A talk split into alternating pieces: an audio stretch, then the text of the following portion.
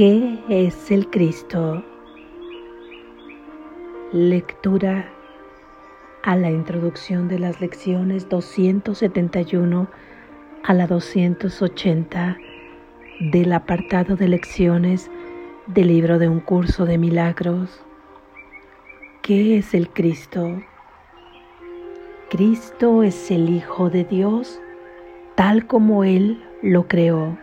Cristo es el ser que compartimos y que nos une a unos con otros y también con Dios. Es el pensamiento que todavía mora en la mente que es su fuente. No ha abandonado su santo hogar ni ha perdido la inocencia en la que fue creado. Mora inmutable para siempre en la mente de Dios. Cristo es el eslabón que te mantiene unido a Dios y la garantía de que la separación no es más que una ilusión de desesperanza, pues toda esperanza morará por siempre en Él. Tu mente es parte de la suya y esta de la tuya.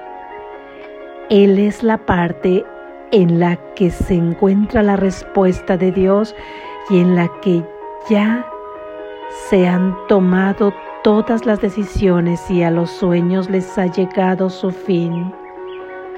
Nada que los ojos del cuerpo puedan percibir lo afecta en absoluto, pues aunque su Padre depositó en él los medios para tu salvación, Él sigue siendo, no obstante, el ser que, al igual que su Padre, no conoce el pecado.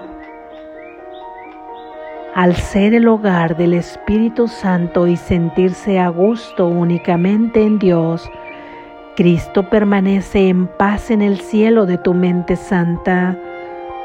Él es la única parte de ti que en verdad es real. Lo demás son sueños, mas estos se le entregarán a Cristo para que se desvanezcan ante su gloria y pueda por fin serte revelado tu santo ser, el Cristo. El Espíritu Santo se extiende desde el Cristo en ti hasta todos tus sueños y los invita a venir hasta Él para que puedan ser transformados en la verdad. Él los intercambiará por el sueño final que Dios dispuso fuese el fin de todos los sueños.